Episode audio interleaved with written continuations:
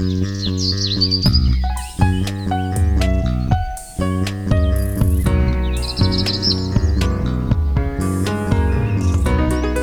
迎收听《来一口垃圾》，我是 Amy，我是心怡。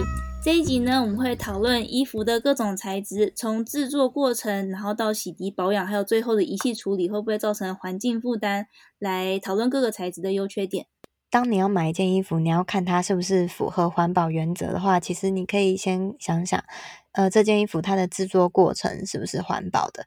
例如说，它在制作的时候会不会制造出很多的碳排，嗯，或污染？对。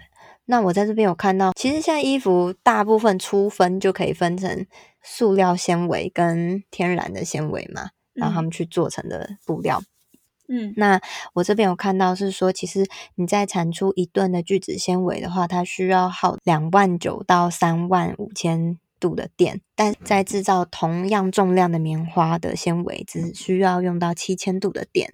嗯，所以其实，在合成纤维的使用能源上啊，碳排会远高于棉花，就是那种天然纤维。嗯，其实也是很明显可以感觉到吧，因为。那些天然纤维它本身就有成纤维的样子，但是你合成纤维，你还要把一些石油去提炼，然后去加工才能做成纤维的样子，所以当然就会比较需要一些处理，就需要花一些电跟碳排。对，不过因为你刚才以棉花来举例，棉花它自己本身有，嗯、呃，比方说种植上的那个碳排问题，比方说它的用水量很高，然后或者是它会要用到很多农药，嗯。对对啊，所以其实说也不一定，棉花就一定真的就是完全环保，你也要看看它的就是种植上，还有它在制造它过程的这些成本，对啊。但是如果以呃耗农药杀虫剂的话，可能有机棉会是比较好的选择。嗯，对。另外还有一项蛮特别，就是虽然说我们在讲那些石化产业制造成制造出来的纤维，它会比较耗碳排，但是如果我们是用保特瓶材质是 PET 嘛，嗯、然后用它回收再生做成的聚酯纤维的话，就还不错，因为它的碳足迹会比本来直接用新的聚酯纤维做出来的原料少百分之七十五。比方说，如果用保特瓶回收再做成的。纤维的话，我们会在洗标上会看到是叫做 polyester，是聚酯纤维。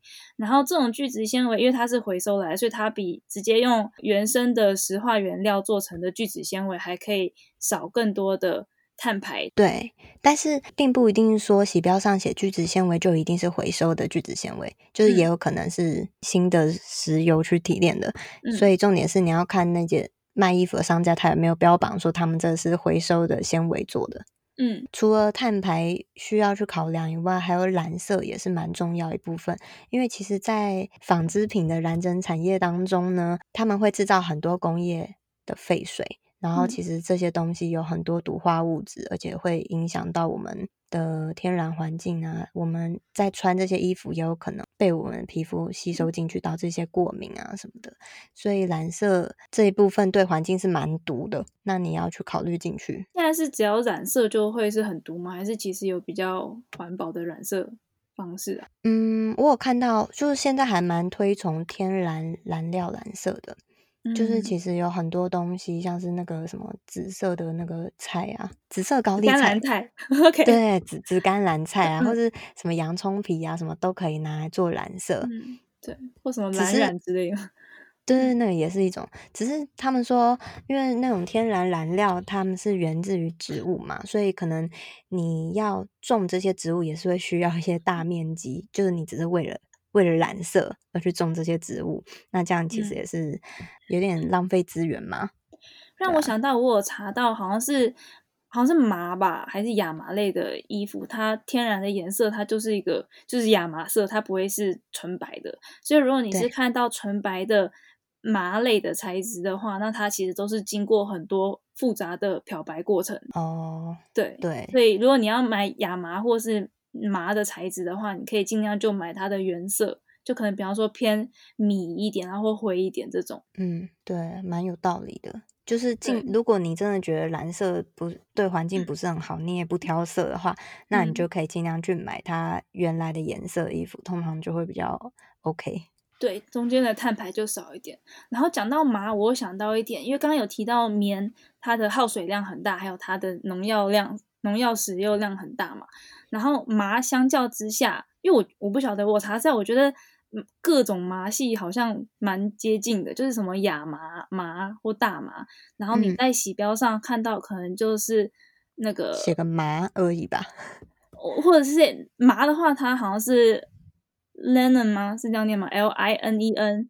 然后大麻的话会写 hemp。有 H E M P。哦，然后原来是这样差别哦。对对，然后另外一个亚麻的话是 F L A X，它们的性质都会蛮接近的。比方说，它们就很容易皱啊 这样子。可是麻的话，它们的生产过程中跟棉比起来，它的用水量少非常的多，农药也是。然后我有看到一个数字是说，如果你是这件 T 恤是。linen 的材质，麻的材质的话呢，它比方说用水是四六点四公升，可是同一件 T 恤如果是棉的话，它会用到两千七百公升。哇，差好多。对，所以麻就是在这个种植过程中，它是比棉更加更加环保的。所以或许你在挑衣服的话，挑麻的会更好一点嘛？对，什么亚麻、麻、大麻这些都可以。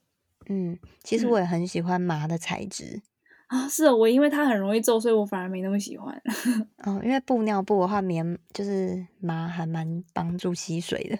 哦，是哦，储存 水分，对，哦、但它没办法瞬吸，可是它可以保水。对，我知道麻是蛮蛮那个清爽，就是它比较透气。那第二个部分就是我们要看看我们在我们要挑选的这件衣服，它在洗涤的时候还有保养的时候，是不是能够环保？例如说。应该大家都知道吧？天然纤维在洗涤上，就算释放出一些纤维材质，但它也是天然的，很容易就会自然分解。嗯、但是塑胶纤维就不一样了，可能你洗一次衣服，它就会产生七十万个塑胶微粒。现在全球的海洋塑胶问题有三分之一是因为洗衣服而造成的，所以以洗涤这方面来讲，当然一定是天然纤维大胜，因为它可以减少环境的污染。没错。对，但只是因为天然纤维就是、嗯、怎么讲，化学纤维毕竟都还是有它们就是衣服特性上的便利性，比方说比较好整理，因为比方说像刚才讲麻就很容易皱嘛，那棉可能也有类似的问题，嗯、或者是棉会比较那个，比方说怕光啊，然后容易长霉啊，干嘛的。但是化学纤维的话，可能就比较。呃，抗皱或者是可以有一些，比方说弹性或干嘛，所以，呃，有些机能性的衣服可能还是难免会要用到那个化学纤维。但是，比方说你可以看，呃，像刚才讲到的那个聚酯纤维 polyester，你可能可以挑，呃，是宝特瓶回收的，这样子至少它的过程就，呃，制造过程就更环保一点。对。就是像你刚刚讲到那一点，我觉得还不错，因为衣服如果它有特别处理，可以抗菌、抗臭，或是比较抗皱，嗯，那你就不需要一直去熨，就是烫它，不一定要常常去洗涤它。嗯，那这样子的话，也会增加衣服的使用寿命，减少一些能源嘛，在洗衣服或者烘衣服上面。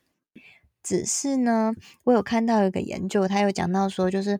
当一群上飞轮课的学生，他们穿纯棉的衣服，还有一些就是化学纤维的衣服，然后飞轮课结束之后流了一堆汗，就把他们的衣服放到一个塑胶袋里绑紧。过一阵子之后，他们再去检视这些衣服里面会不会很臭啊，然后里面有没有什么细菌啊什么的。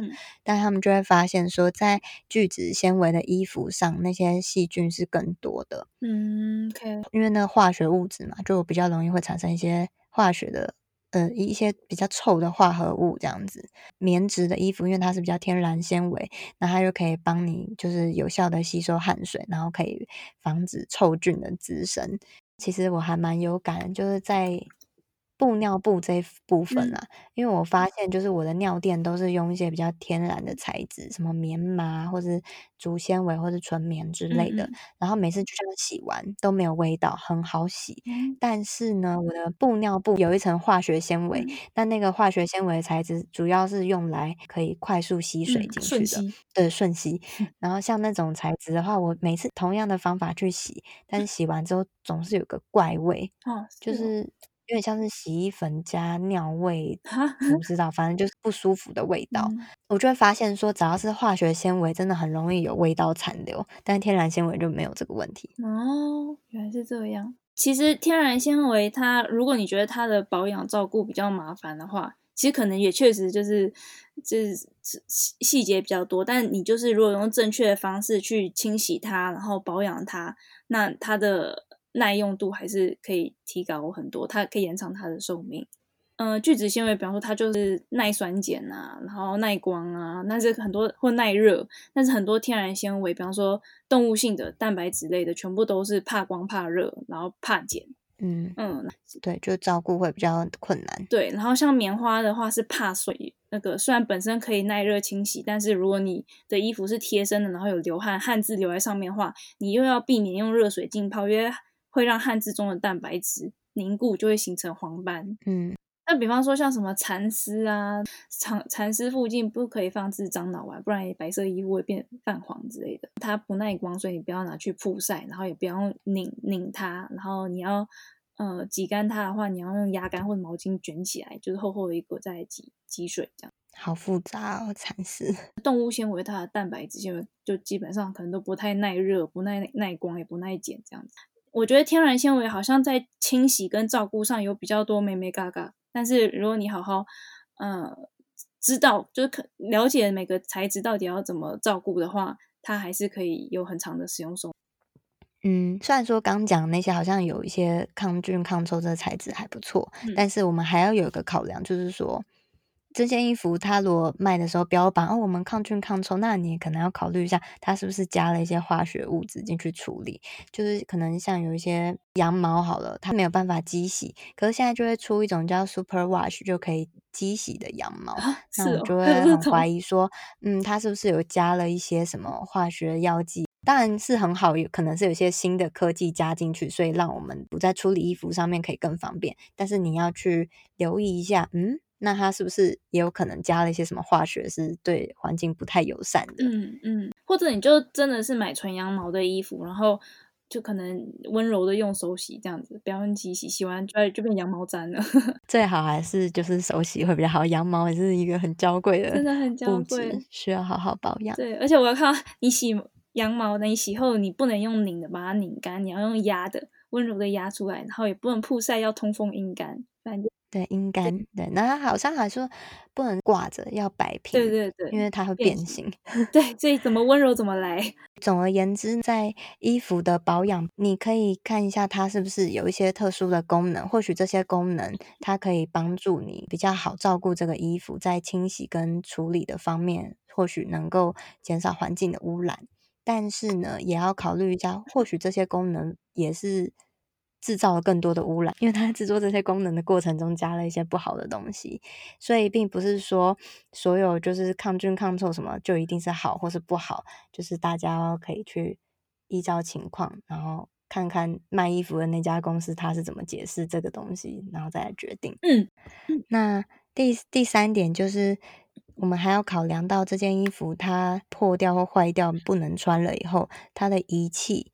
你把它丢掉的时候，它会不会造成环境的负担？嗯，当然大家也都知道嘛，就是塑胶的纤维，如果放在掩埋场的话，可能至少要几十年或者是几百年才能够分解。嗯，但是棉花的话，可能要几个月就能够分解，或是一两年很快。当然，在仪器处理方面，又是天然纤维大胜。没错，对。然后这边要提到一个很有意思的纤维材质，就我们。在查资料之前，其实都并不知道这件事情。就大家知道罗银，它的英文可能会写 R A Y O N，或者是它有可能会写 Viscose V I S C O S E。那这种它的纤维，它是一种叫粘胶纤维嘛，然后它是。它不，它并不是完全天然，但它也不是完全合成，它是一个介于两者之间。我一直以为它是化学纤维。对，我，我觉得罗莹给我一种印象，它好像是化学纤维，但是其实好像不是。就是我不知道那个那个 Rayon 是念 Rayon 吗？跟 Viscose 它是可能是一个是美国念法，一个是欧洲念法，我不晓得。反正他们其实好像经常是在讲同一种东西。然后呢，它的。那个原料来源是来自快速生长的可再生的树木，例如说什么桉树、三毛菊，松树，然后还有竹子啊，或大豆跟甘蔗之类的植物中的纤维素，或者是这个这植物纤维木浆之类的，然后把这个纤维素材料，它是把它溶解在化学溶液中，然后产生浆状的有粘性的物质，最后再将这个物质呢纺织成纺成纤维，然后变成线这样子，然后用这个线来去做衣服。所以这个材质本身它是植物性的纤维，没错，可是它在生产化学。呃，生产过程中有蛮多的化学污染，因为它本身的植物纤维，说如果丢弃的情况的话，它应该确实是可可被分解，所以有些人还还是会把它当成一个环保的材质。只是它的生产过程中到底有没有办法减少这个化学污染？因为好像罗莹它最早出现是就反正蛮早以前就有这样子的技术。那随着呃时时代的进展，这个产业它的技术也有越来越。优化，所以它有一代、二代、三代这样子。所以一代可能是就是罗银嘛，那二代呢叫做莫代尔，英文就会写 M O D A L，model。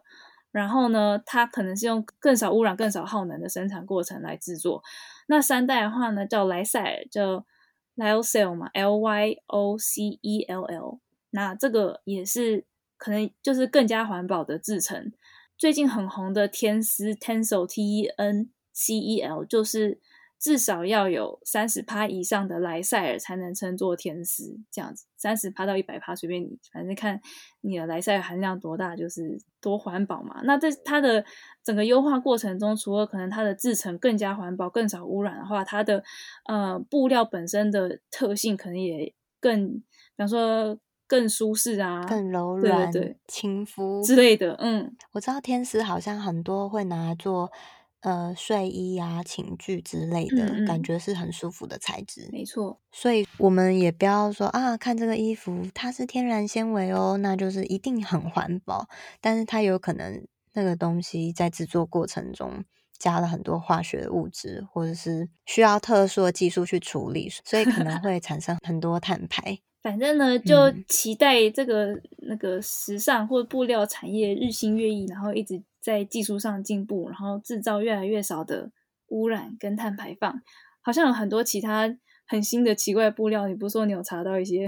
对啊，我看到用海藻做的布料，但它超酷的，它还可以行光合作 用，就是他们也知道说制作衣服一定会产生碳排，但是呢，我们穿上它之后，让它行光合作用，就可以帮我们达到碳中和，真的是非常贴心的设计。当然还有海藻布料最近也蛮火红的，可能技术还太新，所以还在研发，我们可能比较少能够买到，嗯、但期待它之后可以有。